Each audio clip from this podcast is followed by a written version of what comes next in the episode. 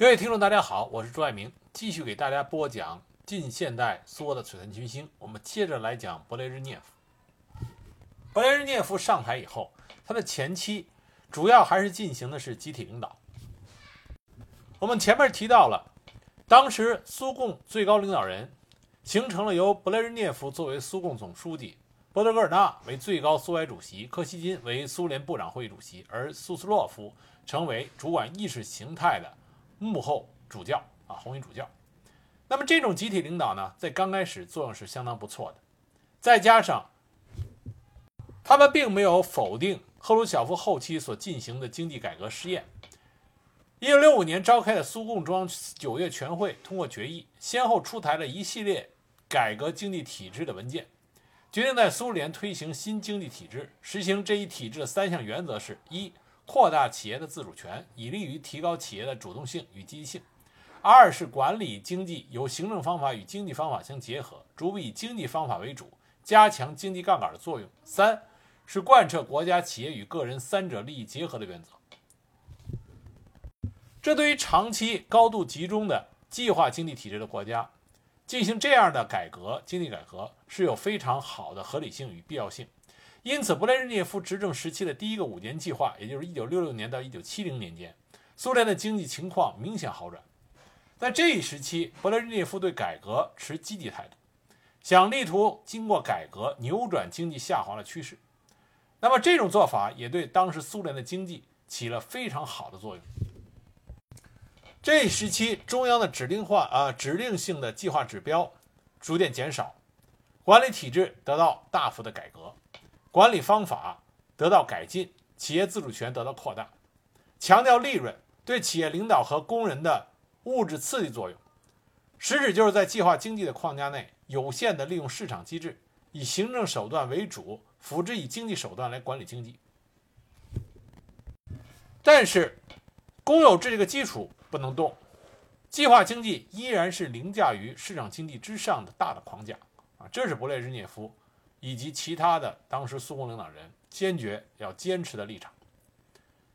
那么这种早期的经济改革呢，给苏联的国力带来了很大的增强。一些数据显示，当时取得的进步是相当不错的。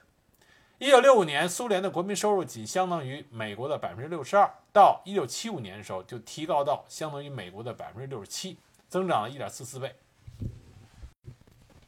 从布雷日涅夫上台到1970年，苏联的农业产量每年增长百分之三。在第八个五年计划，也就是1960年到1970年间，工厂和矿山的产量比1960年增长了百分之一百三十八。柯西金当时说服了格布雷日涅夫，得到了有限的权限，建立起来了零售市场。而在苏联的工业消费品方面啊，首次开始生产工业资本品。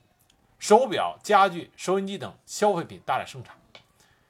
当然有句话嘛，勃列日涅夫给苏联人带来了皮鞋，就是在勃列日涅夫早期的经济改革过程中，当然这个经济改革是他们集体领导的结果。当时丰富了苏联人民的生产啊生活消费品的产量。这段时间，苏联的经济增长速度远远超过了美国和西欧，这是令世界瞩目的。同时，苏联当时也通过大批的商业间谍的活动，从西方偷窃，啊，这个词用的不太对，应该是窃取，啊，窃取了一些先进技术。同时，苏联本身也大力发展了一些先进技术，因此，在核技术、无线电通信、农业和重型制作制造领域，苏联的国家技术都得到了长足的发展。到了1970年初，啊，70年代初，苏联拥有了世界第二大工业能力。生产了更多的钢铁、石油和生铁、水泥。在一九七三年之前，苏联经济的增长速度是超过了美国经济的。那么在农业方面，在勃列日涅夫执政的早期也是发展迅速。到了十五计划期间，农业的平均产值比七五计划期间增长了百分之五十。苏美之间的经济实力上差距进一步缩小。很快，苏联就有二十多种重要的产品雄居世界之首。再一个，就是在勃列日涅夫执政的早期，苏联在能源方面获得了重大的突破，发现了苏尔古特大油气田。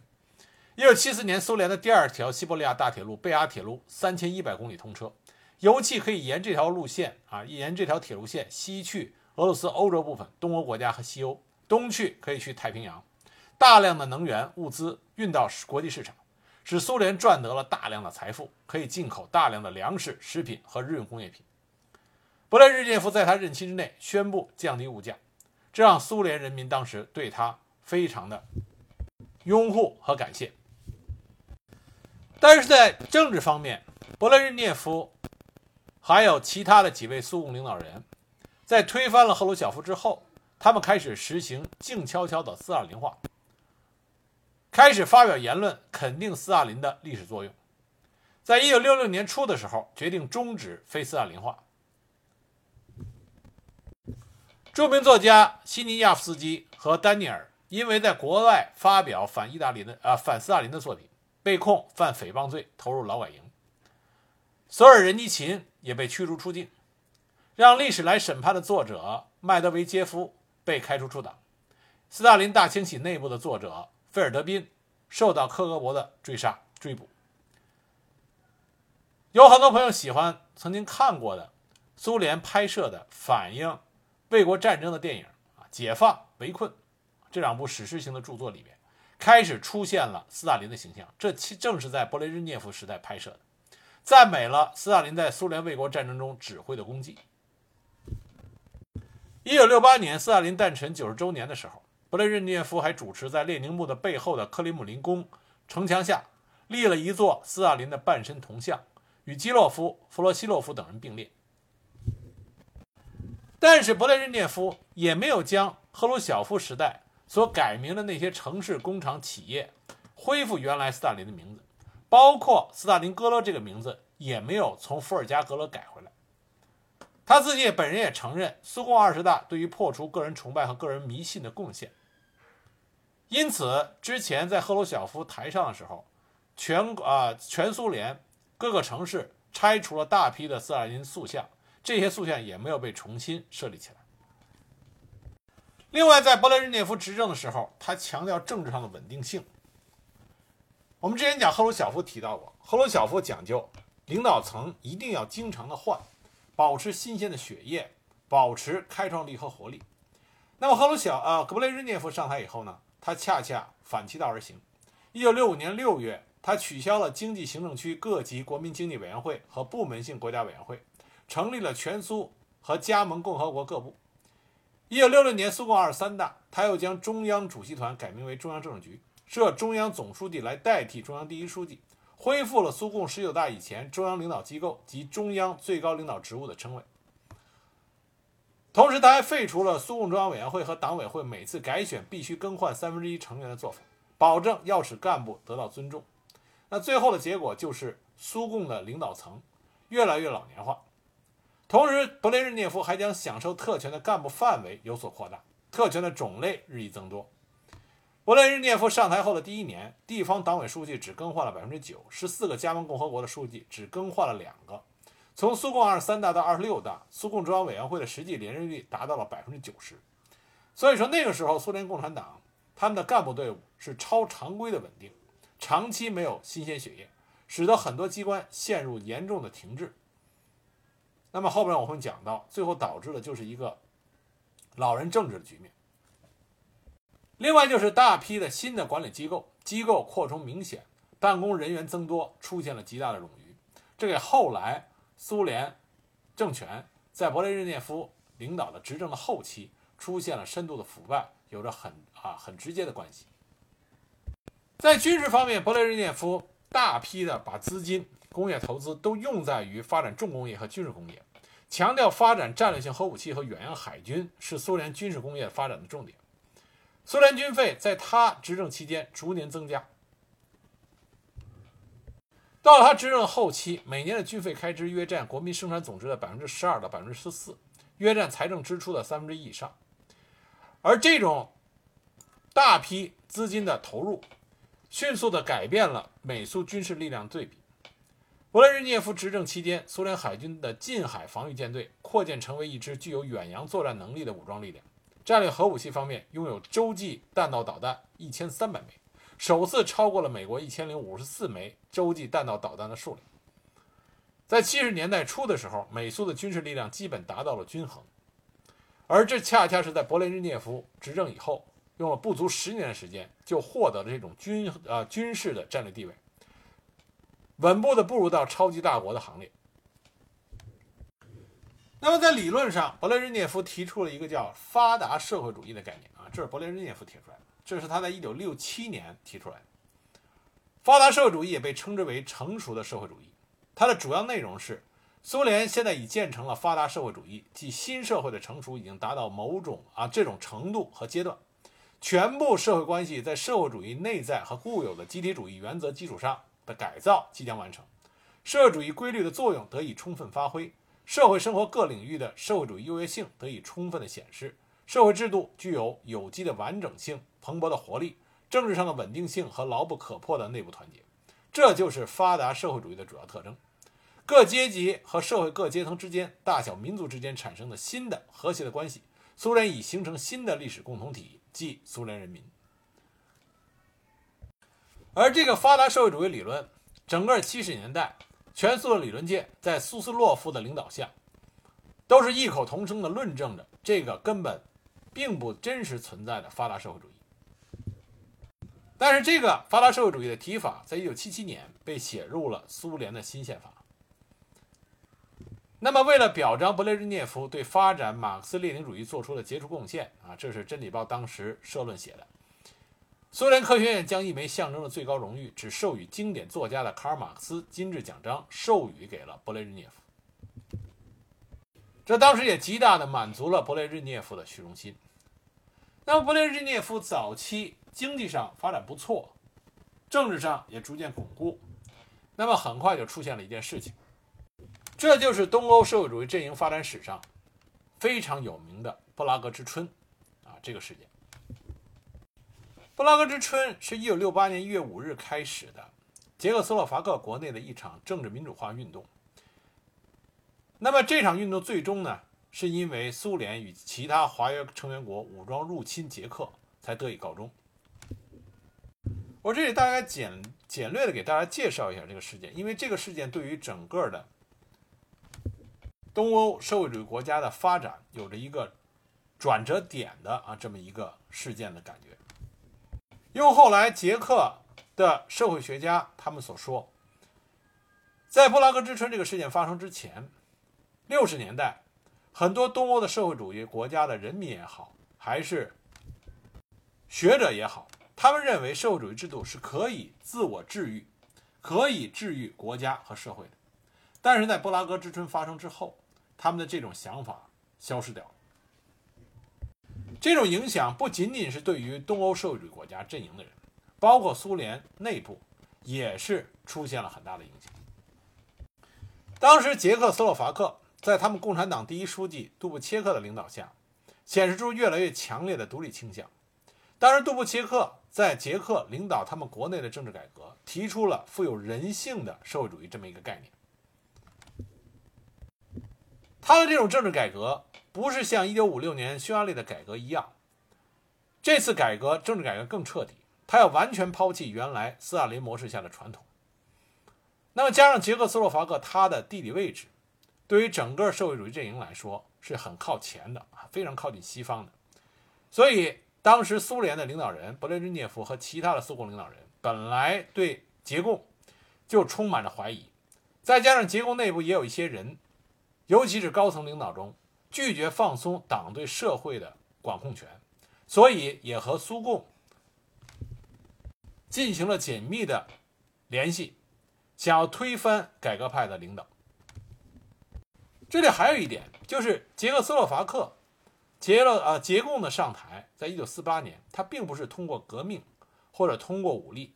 而是通过平稳的政治变革，把捷共推到了捷克斯洛伐克的啊执政党这个位置。本来呢，在赫鲁晓夫所做的秘密报告对于斯大林提出了批评的时候，波兰、匈牙利，我们之前前面的集讲过，波兰、匈牙利等国的共产党体制遭到了比较大的危机。但这个时候，捷克斯洛伐克并没有受到很大的冲击。结果进入六十年代之后，捷共当时的统治开始出现动摇，主要是出现的啊，出现的是由于几个问题的纠葛。当时捷克内部啊，捷克斯洛伐克的内部，关于恢复五十年代大清洗牺牲者的恢复荣誉问题啊，恢复名誉问题，经济增长减缓的问题，斯洛伐克的自治主张等问题上，都对当时捷共的统治产生了巨大的冲击。一九六七年第四次捷克斯洛伐克作家协会大会上，帕贝尔·科胡特、米兰·昆德拉、伊凡·克里马这些著名的作家都开始批评共产党。十月末，学生在布拉格区，啊，布拉格市区发起了关于学生宿舍设施的抗议游行，最终被党部派出的警察队伍镇压。而在共产党内部，斯洛伐克共产党方面对于诺沃托尼，也是当时捷共第一书记，他的政策提出了强烈的不满。本来呢，这个诺沃托尼在勃列日涅夫访问捷克斯洛伐克的时候。希望得到苏联的支持来平息事态，但当时勃列日涅夫，勃列日涅夫这个人呢，一般来说他不愿意啊，多一事不如少一事这么一个态度，所以当时他觉得这个是捷共党他们内部的问题，所以没有明确的表示支持。那么缺缺乏苏联的支持的情况下，在捷共党中央委员会大会在十二月召开的时候，会上一致批评了诺沃托尼的领导，解除了他的第一书记。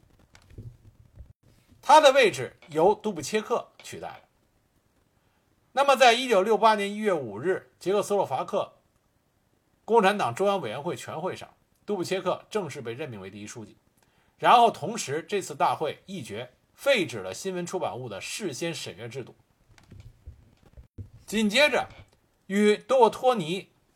诺托尼关系密切的国防部的领袖叛逃到了美国。那么，很快他挪用公用资金。的事情就东窗事发了。那么这件事情就成为当时捷克斯洛伐克媒体关注的焦点，批评的矛头直指当时仍然留任总统的诺托尼。到了三月份，诺沃托尼领导层的主要党政干部相继辞职，包括内政部长、总检察长。而这又连锁反应，导致与科格沃密切的当时捷国捷克斯洛伐克的安全机构进行改革。四月份，共产党中央委员会通过了行动纲领，提出了新型社会主义模式，内容包括修正共产党的权力集中，恢复在大清洗中牺牲者的名誉，以联邦制为原则解决斯洛伐克问题，强调企业自身原则，啊自身责任，引进市场机制进行经济改革，言论和艺术活动的自由化，在外交政策上，在强调与苏联的同盟关系的同时，也通过引进科学技术，强化与西方国家的经济关系。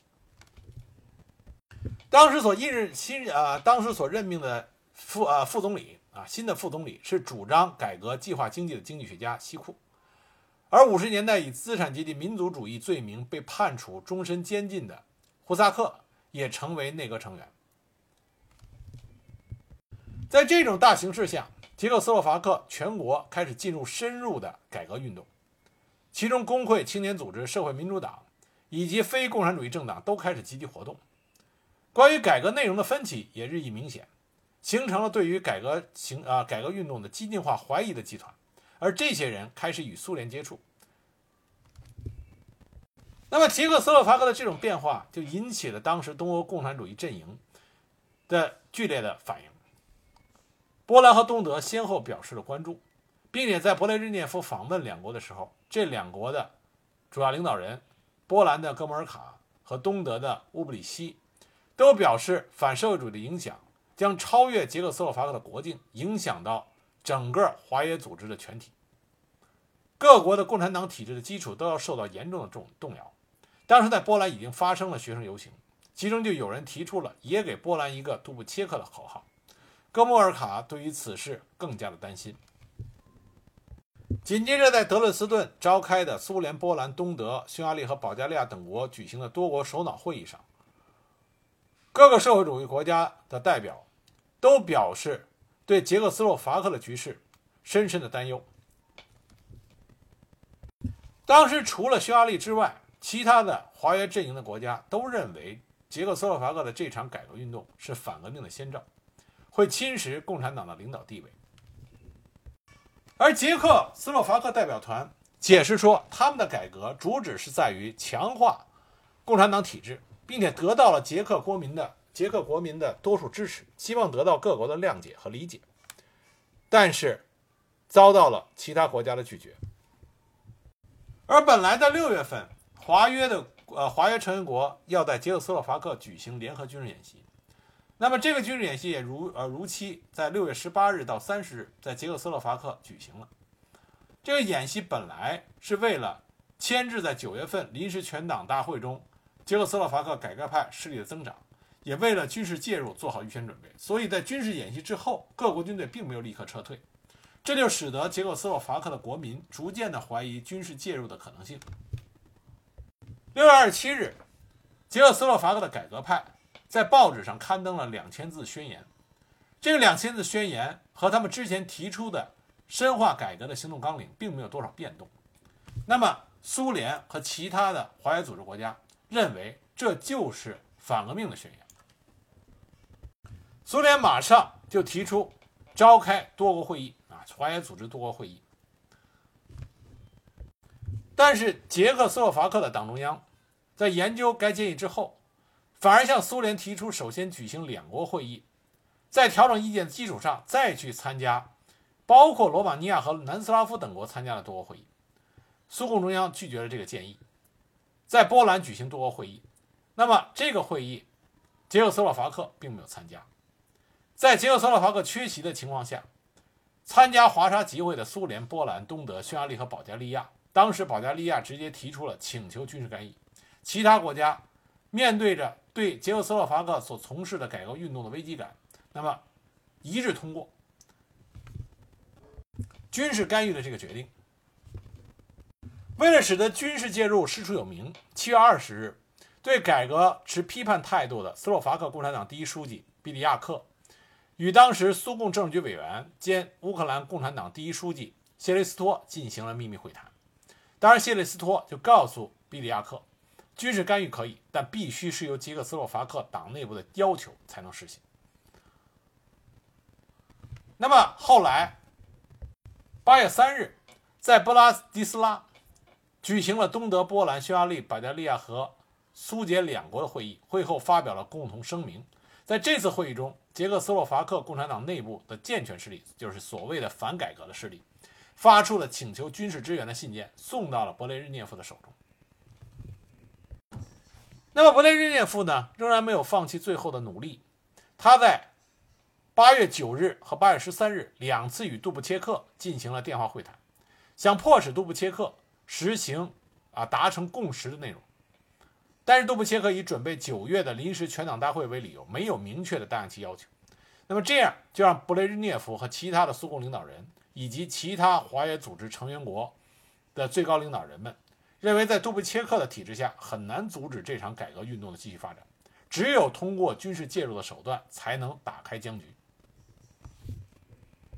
在八月十五日到八月十七日召开的苏联共产党中央政治局会议上，最终做出了对捷克斯洛伐克实行军事介入的决定。次日，华约各国的领导人这被召集到莫斯科，听取了这个决定，表示一致同意。当华约组织开始武装军事介入捷克斯洛伐克的时候，捷克斯洛伐克内部是一片的混乱。当时捷共内部保守派的势力。正打算拘禁杜布切克，推翻他的政府，成立新政府，但是军事介入打乱了他的计划，他没有办法在当时临时党员大会上获得大多数。在军事入侵的当天，捷克斯洛伐克的国民也没有出现激烈的抵抗。捷克斯洛伐克的人民，他们走到了大街上，走到了布拉格，走到了其他城市的街头。看见开进来的苏联的坦克和士兵，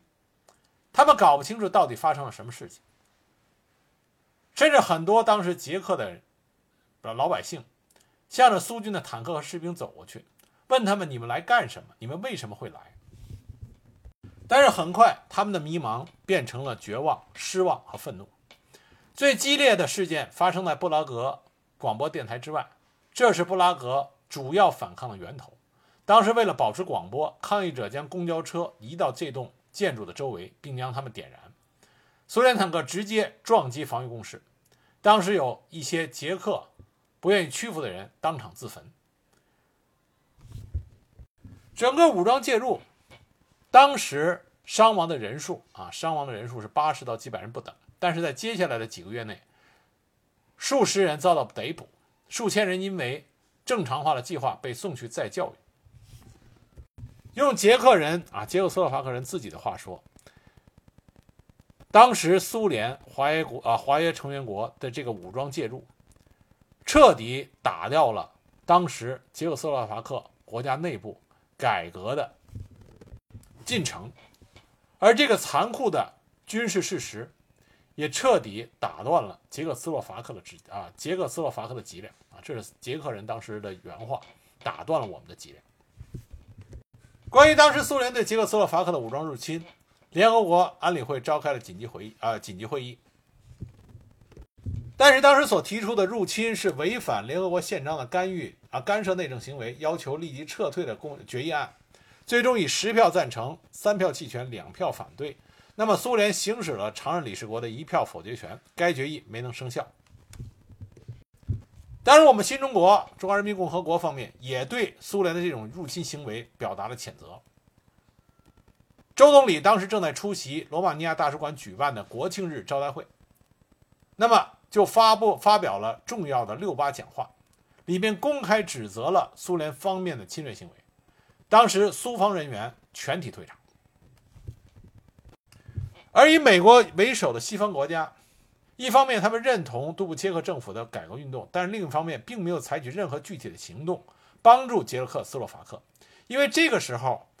美国正在忙着与苏联在签订不扩散核武器条约、限制战略武器谈判。啊，正在忙着这些事情，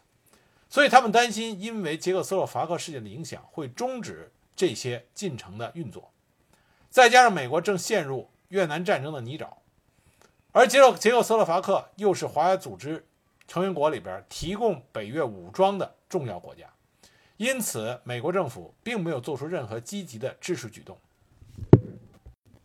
那么，在发生了军事干预之后，如何解决捷克斯洛伐克的问题？勃列日涅夫这个时候又表现出那种息事宁人的态度。他和捷克斯洛伐克的代表在克里姆林宫展开了双方的谈判。谈判，当时勃列日涅夫还曾经和被拘禁的杜布切克进行了会谈，这遭到了华约其他成员国领导人的强烈非议。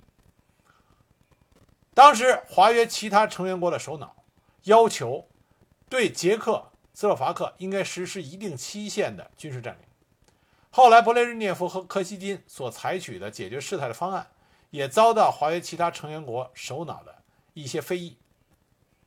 经过四天的会谈，九月二十六日，捷克斯洛伐克和苏联签署了莫斯科议定书，内容十五项，再次确认了要控制媒体、更换改革派的切尔纳会谈的合议事项。同时明确宣布二十二日临时召开的全党大会无效，但是关于武装干预军队的撤退问题，没有明确撤军的时间。那么紧接着，勃列日涅夫为武装干预、干涉他国内政提出了一个合理化的啊理论，叫做限制主权论，又被称之为勃列日涅夫主义。这个理论发表在苏联真理报上。题目是“主权与社会主义祖国的国际义务”。它的主要内容是这么说的：一国的社会主义危机也是社会主义阵营全体的危机，其他国家不能对此毫不关心。为了保护全体的利益，可以超越一国的主权。这个理论将保卫社会主义阵营置于尊重主权和不干涉内政原则之上。这也是从斯大林开始。历任苏联领导人所从事的对外大国沙文主义，第一次正式的作为一种理论被提出来，这是勃列日涅夫做的。那么，武装干预、武力冲突已经平息了，那么干预捷克斯洛伐克的这支军队到底在捷克斯洛伐克待了多久呢？这支军队最终撤退的时间是1991年，1991年。但这个事件并没有真正解决捷克斯洛伐克本身的问题，反而加剧了捷克捷克斯洛伐克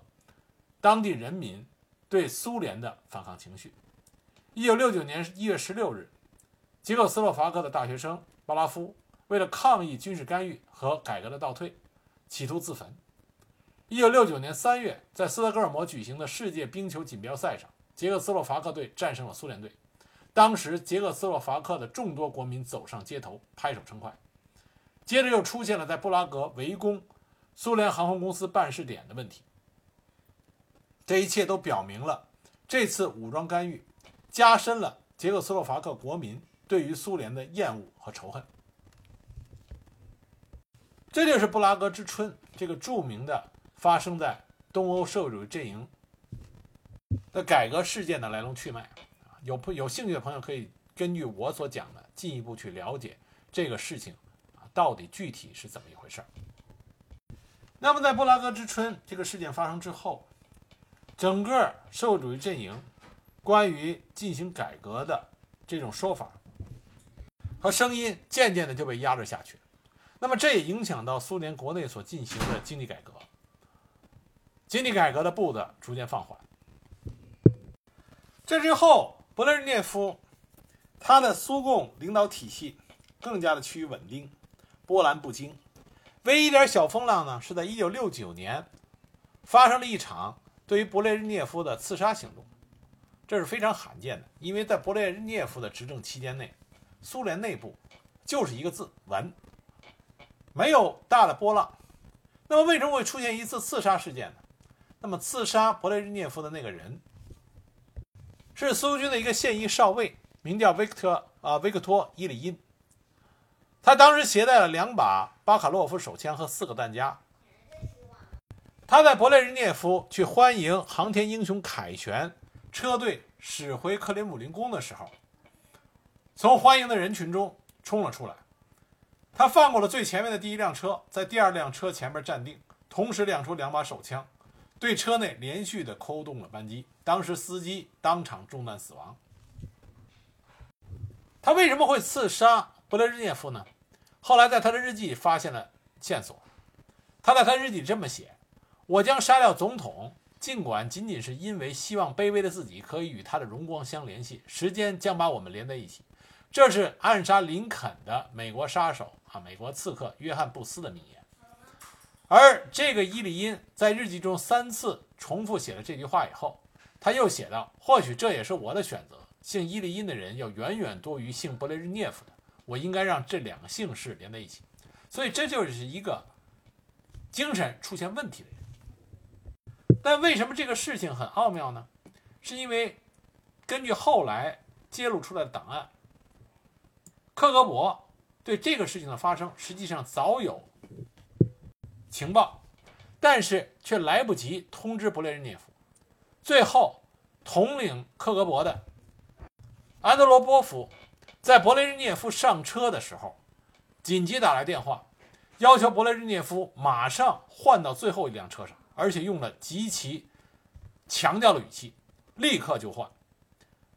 勃列日涅夫也是听人饭，呃，听人话，吃饱饭。当时也没有问为什么，立刻按照安德罗波夫的建议换到了最后一辆车上，这样就躲去了一场无妄之灾。那么克格勃为什么有能力阻止刺杀的发生，却无所作为呢？根据后来档案揭露以后的推测，当时克格勃正副两个领导人，也就是。安德罗波夫和茨维贡两个之间有矛盾。茨维贡在得到消息以后，故意拖延，想让安德罗波夫在勃列日涅夫那里失去信任，从而能够顶替后者的位置。但是幸亏安德罗波夫反应也很快，化险为夷啊，化险为夷。至于那个刺客伊里因，后来被认定为精神病患者，送入医院关押，直到1990年才获准释放。回家之后，他居然还从原单位领到了几十年来的工资和一套房产，得以安度余生。这么一件小事呢，也说明勃列日涅夫这个人啊，更愿意的是波澜不惊。要是换到斯大林，这么一件小事就会引发成一系列的内部肃清运动，借这件事打打击啊打击在政权内部党内对自己有威胁的人。但是勃列日涅夫并没有这么做，这只是在他四平八稳的政治生涯里边一个微不足道的小浪花。从一九七三年开始。苏联的经济开始放慢了脚步，经济发展出现了停滞。另外，庞大的官僚机构开始出现严重的腐败。苏共各级官员缺乏有机的淘汰机制，使得思维固化，进一步就阻碍了经济的发展。那么下一集呢，我会给给大家讲一下格列日涅夫他的后期执政的时候。苏联的经济出现怎么样的停滞，腐败又达到了一种如何啊呃又达到了如何严重的一个地步，在下一集里我给大家继续的讲。